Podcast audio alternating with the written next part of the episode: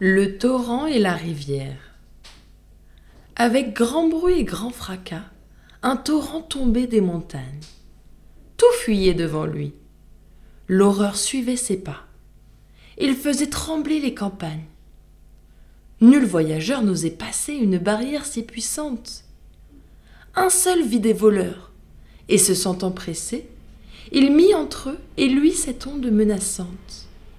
Ce n'était que menaces et bruits sans profondeur. Notre homme, enfin, n'eut que la peur. Ce succès lui donnant courage, et les mêmes voleurs le poursuivant toujours, il rencontra sur son passage une rivière dont le court image d'un sommeil doux, paisible et tranquille lui fit croire d'abord ce trajet fort facile. Point de bord escarpé, un sable pur et net. Il entre, et son cheval le met à couvert des voleurs, mais non de l'onde noire. Tous deux au Styx allèrent boire, tous deux à nager malheureux, allèrent traverser, au séjour ténébreux, bien d'autres fleuves que les nôtres. Les gens sans bruit sont dangereux, il n'en est pas ainsi des autres.